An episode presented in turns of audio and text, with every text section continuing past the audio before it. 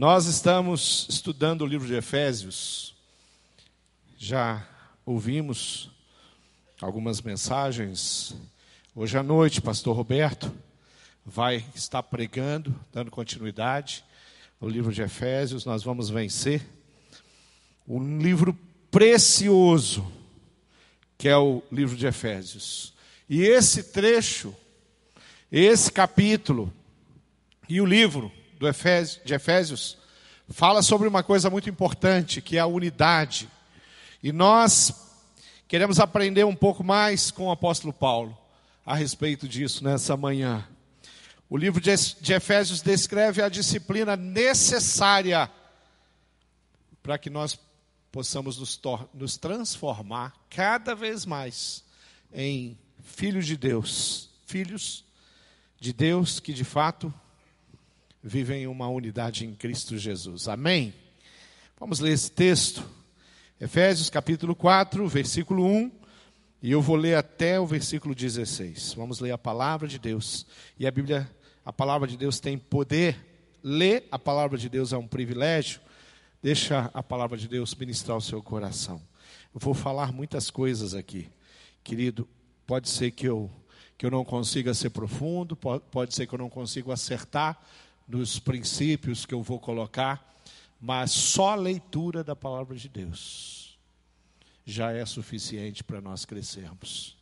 Como prisioneiros do Senhor, rogo-lhes que vivam da maneira digna da vocação que receberam, sejam completamente humildes e dóceis, e sejam pacientes, suportando uns aos outros com amor. Façam todo o esforço para conservar a unidade do espírito pelo vínculo da paz. Há um só corpo e um só espírito. Há, assim como a esperança para a qual vocês foram chamados é uma só. Há um só Senhor, uma só fé, um só batismo, um só Deus e Pai de todos, que é sobre todos, por meio de todos e também em todos. E a cada um de nós foi concedida a graça conforme a medida repartida por Cristo. Pois isso é que foi dito. Quando ele subiu em triunfo às alturas, levou cativos muitos prisioneiros e deu dons aos homens. Que significa ele subiu, senão também havia descido às profundezas da terra. Aquele que desceu é o mesmo que subiu, acima de todos os céus, a fim de encher todas as coisas. E ele designou alguns para apóstolos, outros para profetas, outros para evangelistas e outros para profetas e mestres, como o fim de preparar os santos para a obra do ministério, para que o corpo de Cristo seja edificado, até que todos alcancemos a unidade da fé e do conhecimento do Filho de Deus e cheguemos à maturidade, atingindo a medida da plenitude de Cristo. O propósito é que não sejamos mais como crianças, levados de um lado para o outro pelas ondas, nem jogados para cá e para lá por todo vento de doutrina e pela astúcia e esperteza de homem que induzem ao erro. Antes, seguindo a verdade em amor, cresçamos em tudo, naquele que é a cabeça, Cristo. Dele todo o corpo ajustado e unido, pelo auxílio de todas as juntas, cresce e edifica-se a si mesmo em amor, na medida em que cada parte realiza a sua função. Feche seus olhos, vamos orar. Pai amado, eu sei que o Senhor é aquele que faz toda a diferença nas nossas vidas. Eu sei que a tua palavra nos inspira, nos ensina, nos capacita, nos mostra, nos dá a receita de como vivermos como igreja.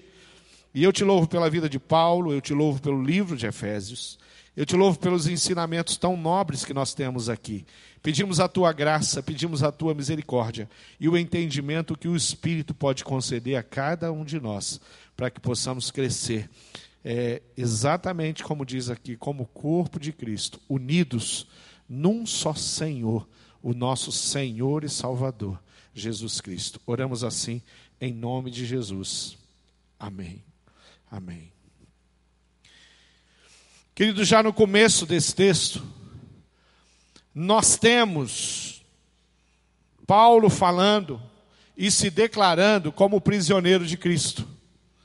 Nós podemos pensar nessa maneira, nesse jeito, que várias vezes Paulo vai usar, muitas vezes, em outros textos, ele vai começar a iniciar o texto falando sou prisioneiro de Cristo. E uma das coisas que eu observo aqui em Paulo é, fazendo é, essa referência e ele é, colocando ali naquela situação em especial, ou usando uma maneira de dizer quem ele era em Cristo Jesus, isso aqui tem a ver a, com a situação que ele está vivendo.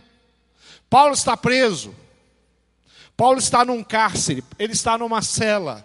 Paulo está preso, ele foi preso pelos romanos por pregar o evangelho por fazer alguma coisa que para os romanos era muito mal, era errado. Ele não está preso porque ele roubou, ele não está preso porque ele cometeu uma corrupção, ele foi um líder, ele foi um militar, ele poderia ter se envolvido com corrupção. Ele não foi preso por corrupção, não foi a Lava Jato que colocou Paulo naquela, naquela cela, naquela prisão.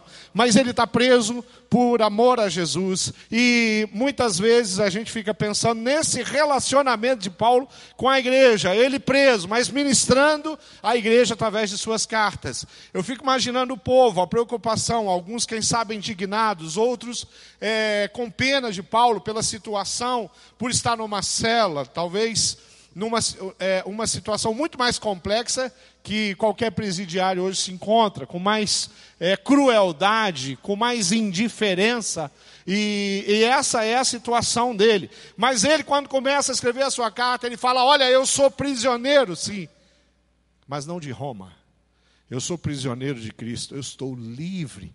Porque com Cristo, mesmo que você esteja aprisionado é, é, é, em algum lugar, você é livre. Com Cristo você é livre porque Cristo nos libertou. E a palavra diz que verdadeiramente somos livres. E quando Paulo, Paulo fala, eu sou prisioneiro de Cristo, iniciando esse capítulo, ele está falando, eu sou livre.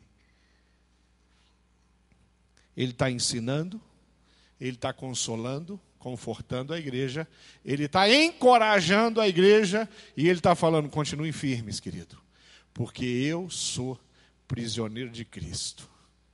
Aqui onde eu estou, a liberdade no meu coração. Existe no Novo Testamento inúmeras passagens que nos ensinam acerca da unidade.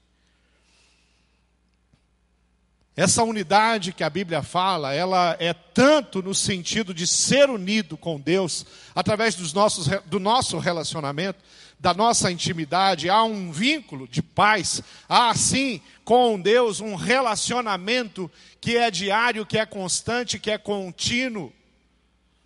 Mas também há a unidade do corpo, onde eu estou unido com os irmãos e os irmãos estão unidos comigo. Nós estamos num propósito, nós estamos caminhando com um objetivo comum. Nós queremos a mesma coisa, nós queremos servir ao Senhor Jesus, nós queremos adorar a esse Deus, nós queremos glorificar o nome de Cristo através de tudo que a gente faz como corpo. Quando estamos juntos, como hoje, na oportunidade que temos de ser igreja juntos aqui, de estar aqui é, reunidos, adoramos, ouvimos, fomos abençoados pelos batismos. E cada pessoa que foi batizado, o Rio está aqui na minha frente, cada pessoa que foi batizado, foi batizado porque Cristo possibilitou essa unidade que temos em Jesus. 1 Coríntios 12, no versículo 12 diz: Porque assim como o corpo é um, e tem muitos membros, e todos os membros, sendo muitos, continuem um só corpo, assim também com respeito a Cristo. Somos unidos em Cristo, vivemos com Cristo. O corpo, ele de fato é corpo quando ele tem conexão, quando ele está ligado. Não existe a menor possibilidade de qualquer membro do nosso corpo existir fora do nosso corpo. Tem como. Uma mão deixa de ser mão quando ela é tirada de você. Ela apodrece. Se alguém, se a medicina vier e amputar a sua mão, ela vai apodrecer, ela, ela vai deixar simplesmente de ser. Ela não tem mais função. Ela não tem a menor possibilidade de fazer os movimentos que ela faz. Sabe por quê, meu irmão? Porque ela precisa do corpo para fazer os movimentos. Assim somos nós. Assim somos nós. Quem que escolheu isso? Quem que definiu assim? Quem que falou que nós viveríamos dessa forma? O nosso Deus, o nosso Criador. Quem nos criou tão dependentes? O nosso Deus, o nosso Criador. Efésios, o versículo 5, versículo 6 vai dizer que há um só corpo, um só Espírito, uma só esperança, um só Senhor, uma só fé, um só batismo, um só Deus, e Ele é por todos e é Ele quem faz e, e, e, garante sim o vínculo que temos. Como que alguém se torna parte do corpo de Cristo se ela não tem vínculo com a igreja? Foi assim que ele determinou, decidiu. 1 Coríntios, ainda no versículo 13, diz assim: Pois em um só Espírito todos nós fomos batizados, em um só corpo, quer judeus, quer gregos, quer escravos, quer livres, e todos, a todos nos foi dado beber um, em um só Espírito. Nós somos diferentes, nós temos profissões diferentes, nós temos culturas diferentes, nós somos de linhagens, de nações diferentes mas Cristo nos une como um só corpo. Romanos no versículo no capítulo 8, no versículo 9 diz: Vós, porém, não estáis na carne, mas no espírito. Se de fato o espírito de Deus habita em vós, e se alguém não tem o espírito de Cristo, esse tal não é dele. Não pertence ao corpo. Não faz parte da igreja. Porque é o Espírito Santo de Deus quem nos convenceu do pecado e nos tornou algo muito precioso, que é a família. A unidade nos torna família. Quando estamos juntos, nos torna família.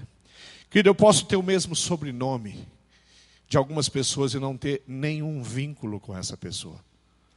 Eu posso viver numa casa e morar com algumas pessoas e não ter vínculo. Quando vivemos com Deus, o que Deus faz é, é, é nos ensinar, nos capacitar a de fato ter vínculos com as pessoas. Encontrei uma jovem, isso faz uns. Um jovem, isso faz uns, uns quatro anos atrás.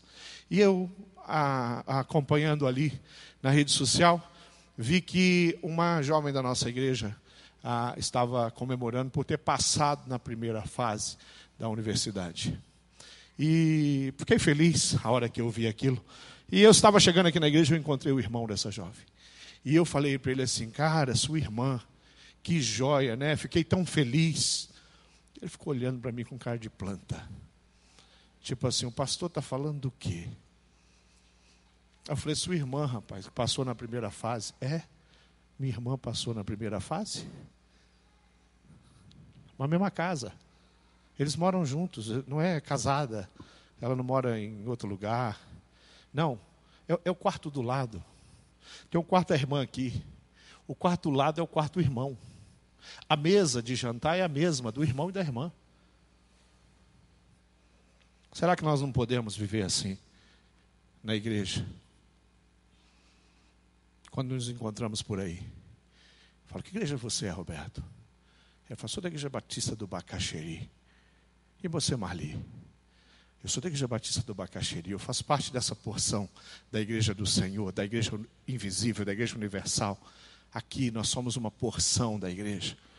Nós temos um ministério comum nessa região, nós temos objetivos comum que, comuns que Deus nos deu como igreja, Igreja Batista do Bacaxeri. Trabalhamos juntos aqui, unidos, num só propósito, para servir um só Senhor mas de repente nós não temos vínculos. E querido, eu não estou falando vínculos simplesmente no sentido de eu saber exatamente, se você perguntar para mim sobre os meus discípulos, eu posso te responder tudo. E falar muita coisa a respeito do que eles estão passando, do que eles estão vivendo. Se você falar comigo sobre as famílias que semanalmente se encontram no PGM comigo, eu posso dizer muito dessas famílias. Mas talvez eu possa dizer muito pouco sobre o Cláudio agora. Porque eu não estou me encontrando com o Cláudio no PGM, nós não fazemos parte do mesmo PGM. e ele não, não tem, um, nós não temos um encontro de relacionamento de discipuladores. Quando eu ando por aí, às vezes eu estou no supermercado empurrando o carrinho para minha esposa, e aí alguém fala assim, pastor Tunala, eu, oi, tudo bem? Me conhece né? Nós vamos conversar. E ela falou, sou lá da IBB, pastor. Né? Qualquer um que ouviu a conversa ali não entende nada. O que é IBB? Eles não sabem o que é IBB. Eu e essa pessoa sabemos o que é IBB. Amamos a IBB, vivemos na IBB, trabalhamos na IBB. Só que a gente não se conhece. Essa pessoa frequenta o culto às nove. Você frequenta o culto às 10h45. A pessoa que você encontrou lá, que acho que você, é, sei lá, da IBB. Sou. É, que culto você vai? 18 e 30 já te vi na quinta-feira. Você não vai na quinta-feira no culto? Queridos, de repente nós não nos conhecemos, mas nós fazemos parte de um corpo. Eu estava indo viajar e eu entreguei o meu documento ao rapaz da Latam. De repente esse rapaz está até aí. E eu entreguei meu documento e o bilhete para entrar na nave. E aí ele conferiu, né? Olhou para mim, olhou, e me entregou e falou assim: Pastor Tunala, Deus abençoe a sua missão. Tá bom? Da onde você me conhece? Aí ele falou: Sou lá da igreja, pastor. Tipo assim, sou tua ovelha. Como é o seu nome? Ele falou o nome dele. Você é casado, sou? Falou o nome da esposa, acho que é Alice. Tem filhos? Tem uma filhinha. Eu fiz uma pergunta para ele que nos une, que gera um vínculo entre eu e ele. Você que faz parte da IPP, você está num PGM, num pequeno grupo. Ele falou: Estou, pastor, me disse o nome dos líderes. Eu fiz outra pergunta que nos une. Porque se nós vivemos em unidade, nós estamos se encaminhando nos mesmos propósitos, direcionamentos. Pastor Roberto é o nosso líder.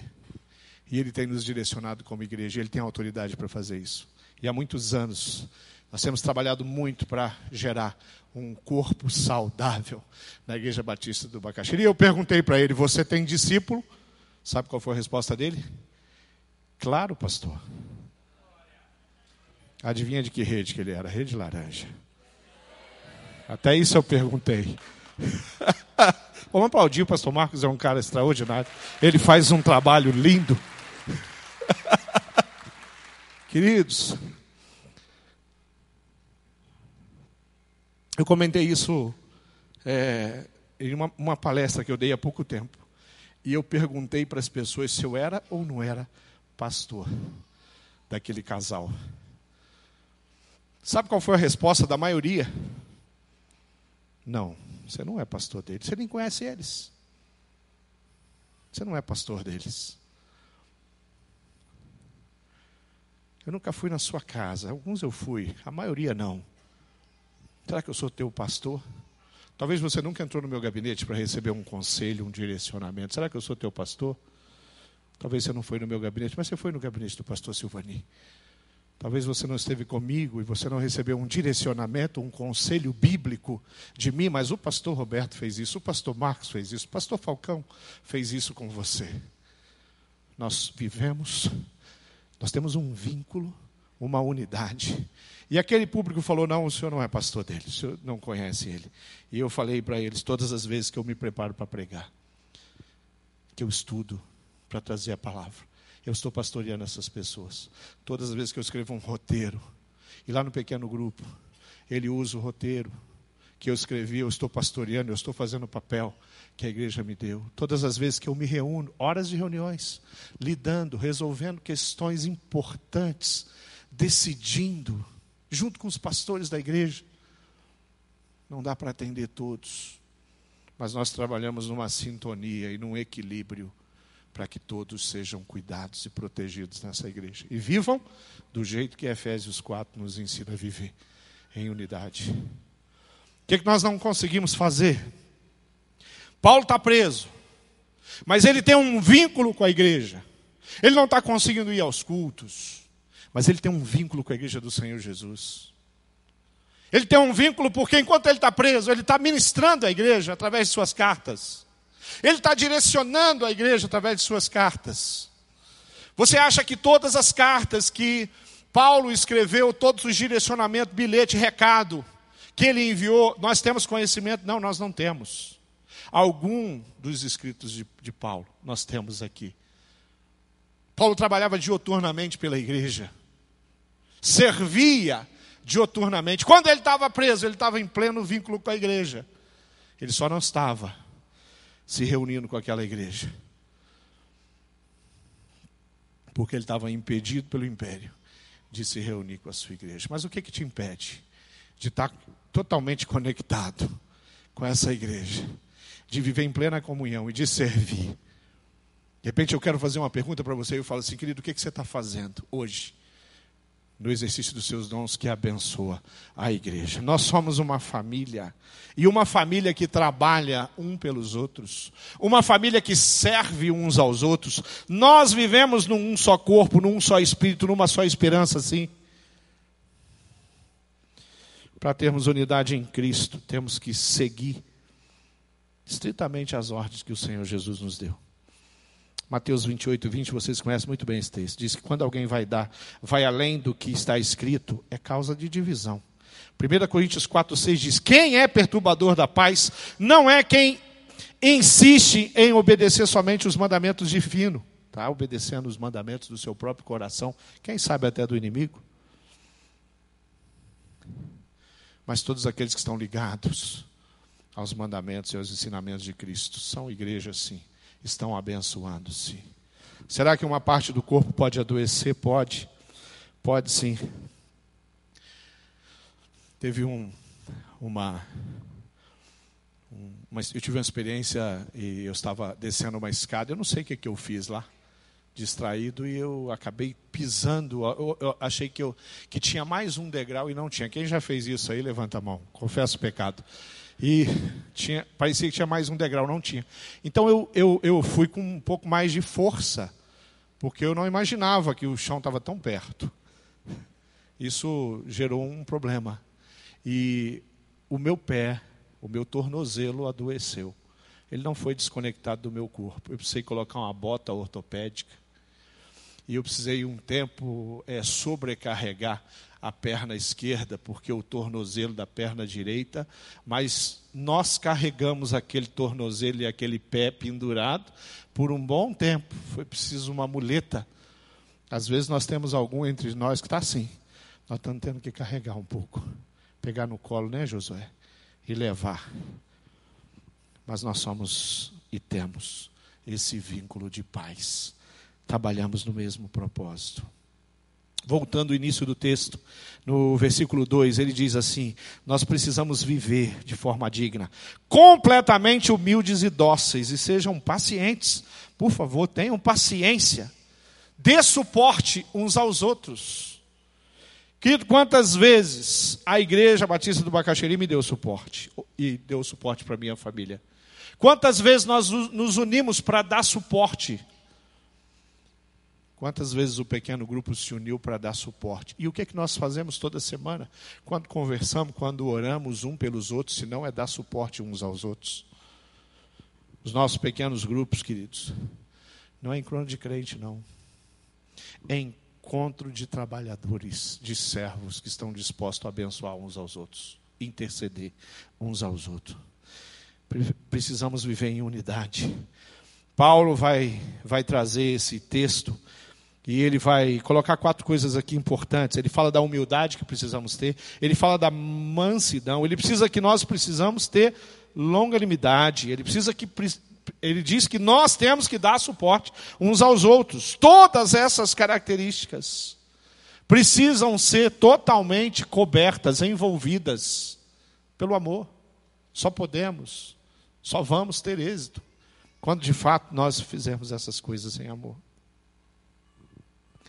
Mateus 11, 29, Jesus falou: Tomai sobre vós o meu jugo, e aprendei de mim, porque sou manso e humilde de coração.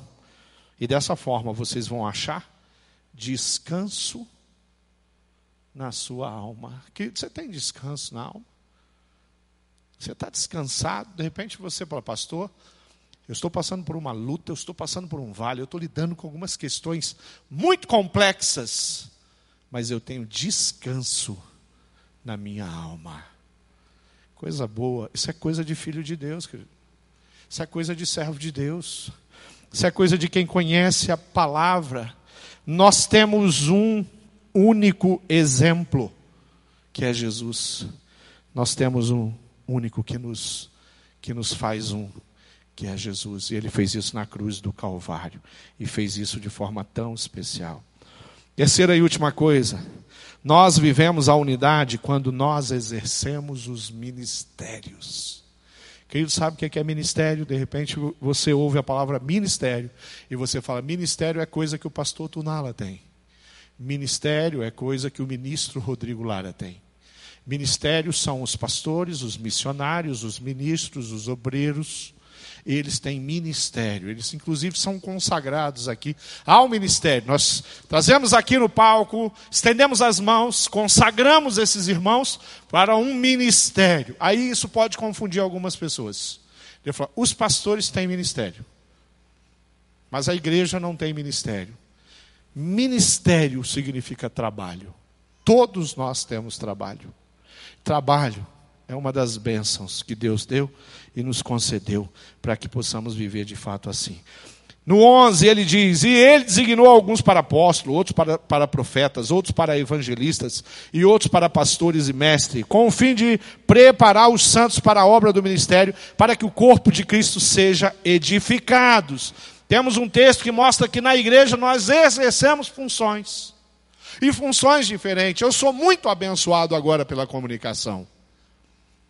Senão eu teria que estar usando as minhas, sabe aqui, as veias do pescoço, com muita intensidade se a comunicação não tivesse preparado toda a estrutura para a gente poder estar aqui agora cultuando, adorando.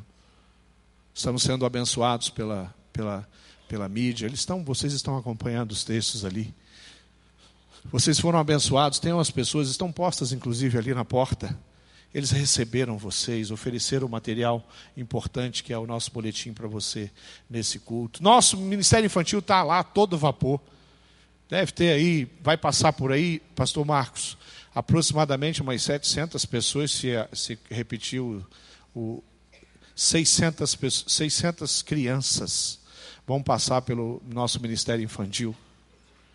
Sabe por que, que nós temos 600 crianças que passam, vão, estão passando nesse domingo aqui na nossa igreja? Porque nós temos uma equipe que entende o que é ministério. Nós temos pessoas que sabem qual é o seu papel. Nós temos pessoas que estão trabalhando para que crianças sejam abençoadas, para que elas possam compreender e para que elas possam aprender. Querido, se eu fosse ministrar as crianças, elas não iam conseguir aprender muita coisa. Eu acho que elas iam ficar assustadas comigo. Mas quando a ministra Elaine, quando toda a equipe da educação, elas atuam, elas estão usando e exercendo o dom, a capacitação que o Espírito Santo deu a ela, o amor que elas têm no coração pelas crianças. E as crianças entendem. Quantas vezes eu voltava para casa e os meus filhos vinham no banco de trás contando uma história bíblica. Eles tinham acabado de ouvir de aprender uma história bíblica. E eles vinham falando, de vez em quando eu tinha que intervir, porque às vezes eles trocavam alguns personagens. Eles pegavam o, o Moisés e colocavam na arca. Eu falei, não, na arca não é Moisés. Mas, rapidamente, criança, tem uma capacidade muito maior do que esse texto, inclusive.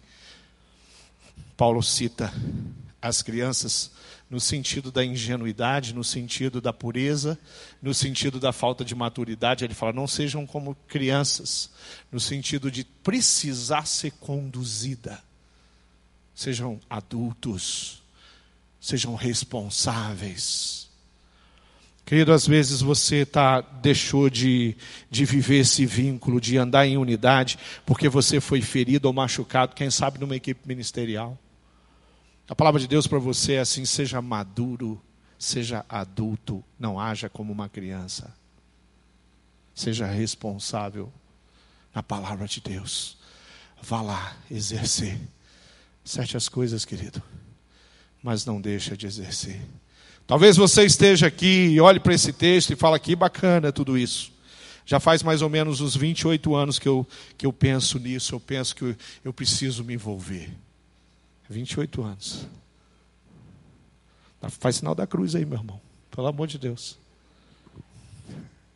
Faz isso não. De jeito nenhum. Você está servindo? As pessoas são abençoadas. As famílias são abençoadas. Nós servimos aqui o corpo de Cristo. Nós servimos lá na Latam, onde trabalhamos.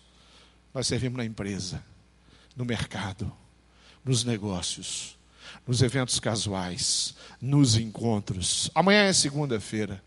Você tem noção quantas pessoas vão cruzar o teu caminho amanhã?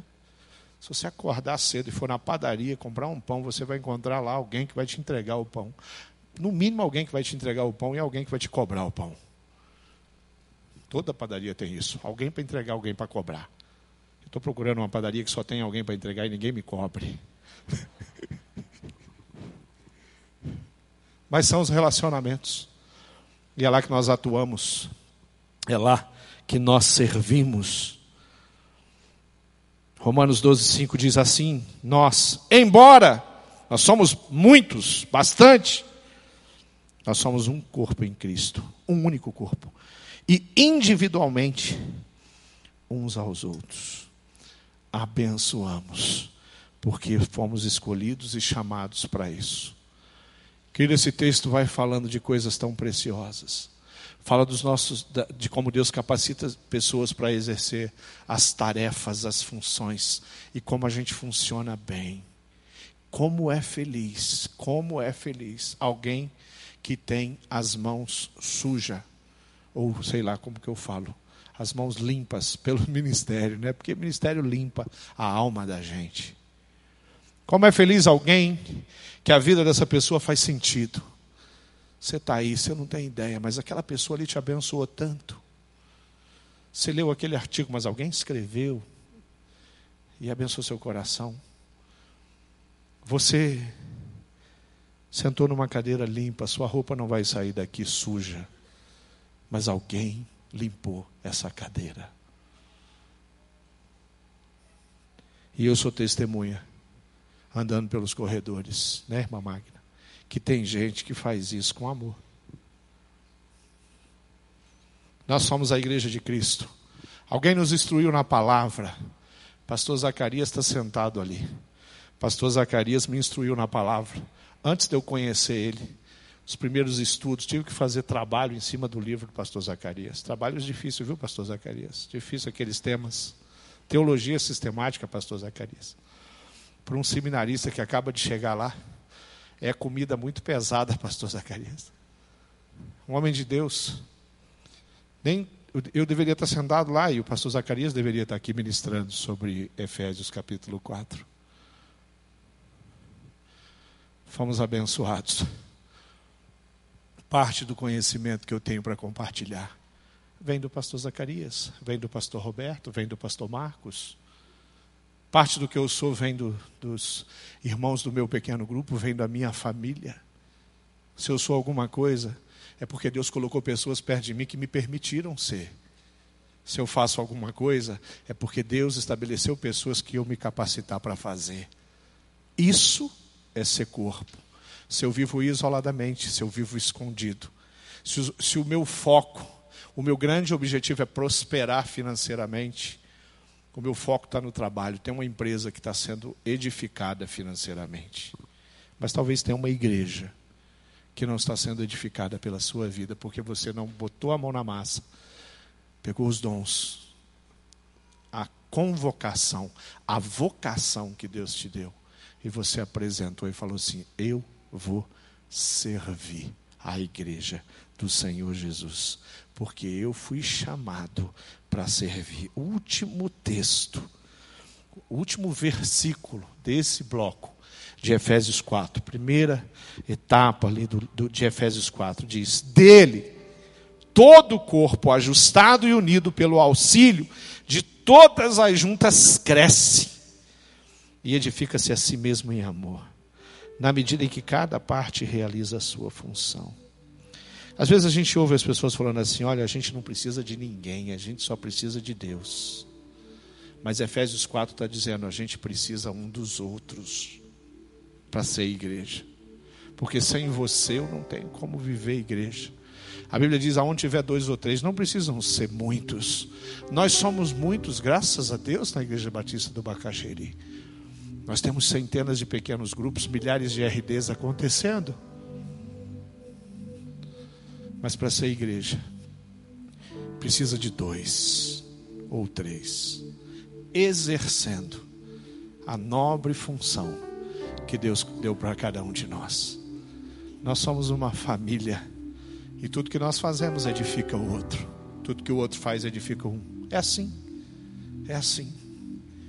Se você se envolveu em algum ministério, você me abençoou. Nos ministérios que eu me envolvi, você, se abenço... você foi abençoado.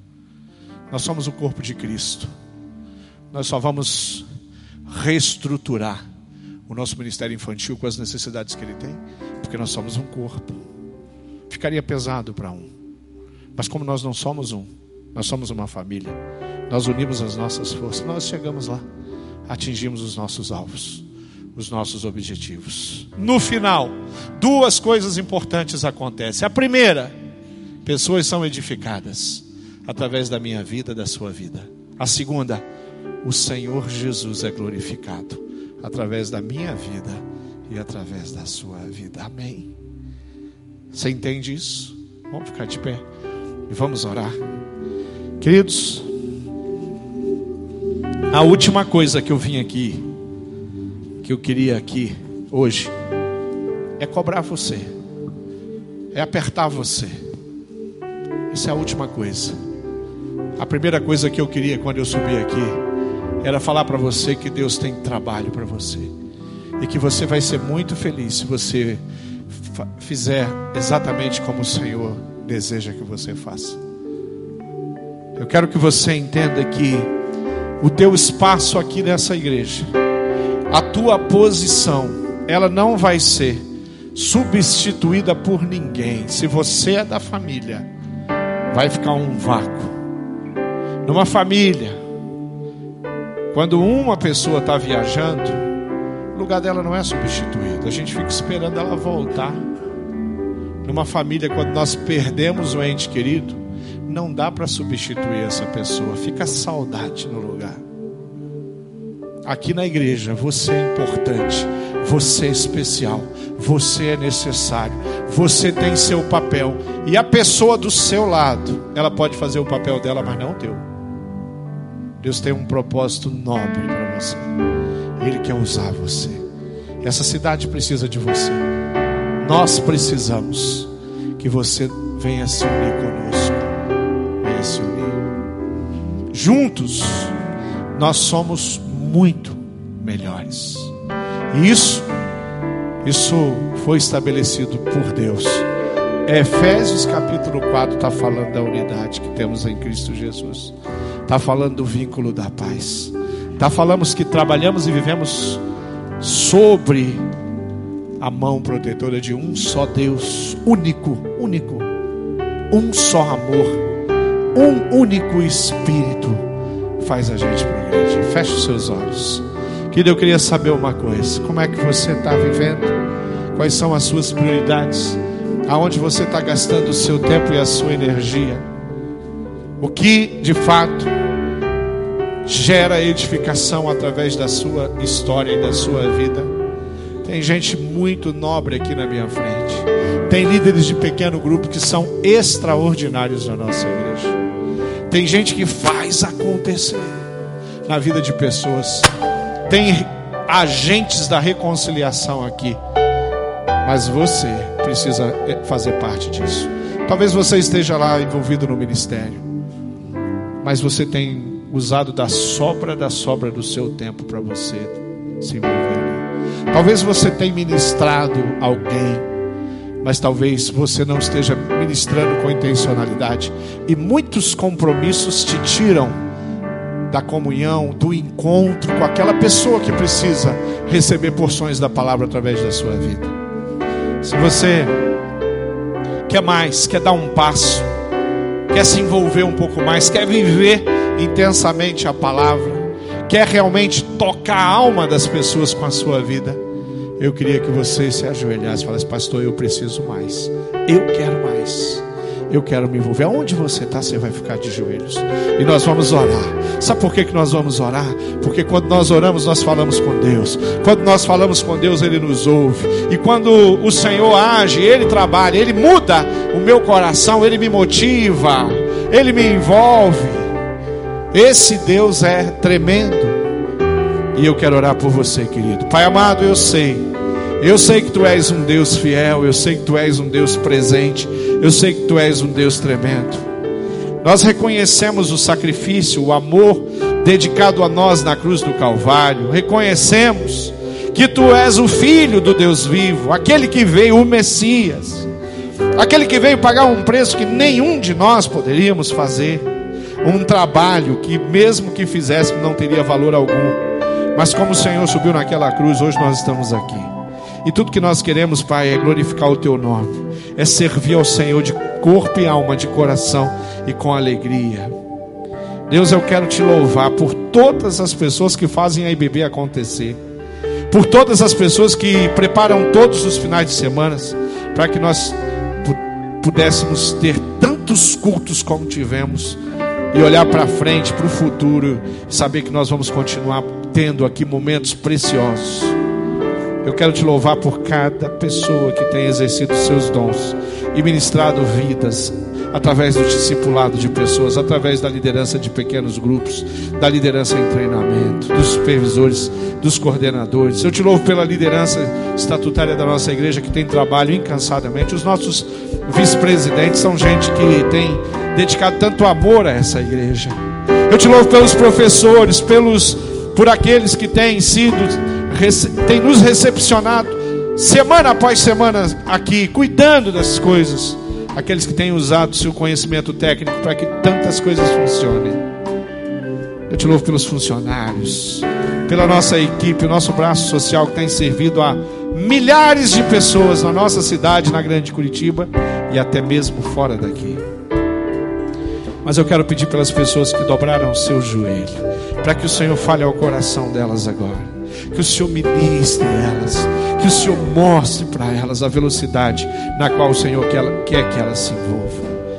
Talvez o Senhor vai direcionar o coração de alguns aqui. O Senhor vai falar: não, não, não, não, não, volta, querido, volta, volta, volta. Lá aonde você foi colocado numa posição com capacitações que o Espírito te deu.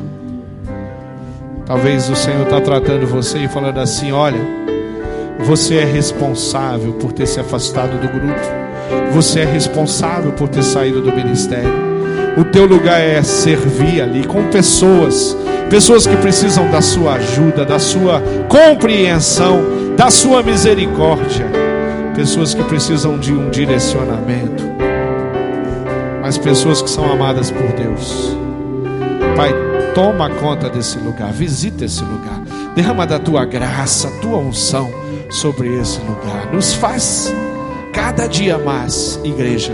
Nós oramos assim, clamamos assim, pedimos assim ao Senhor, o nosso único Deus, sobre aquele que realmente estabeleceu todas as coisas nas nossas vidas.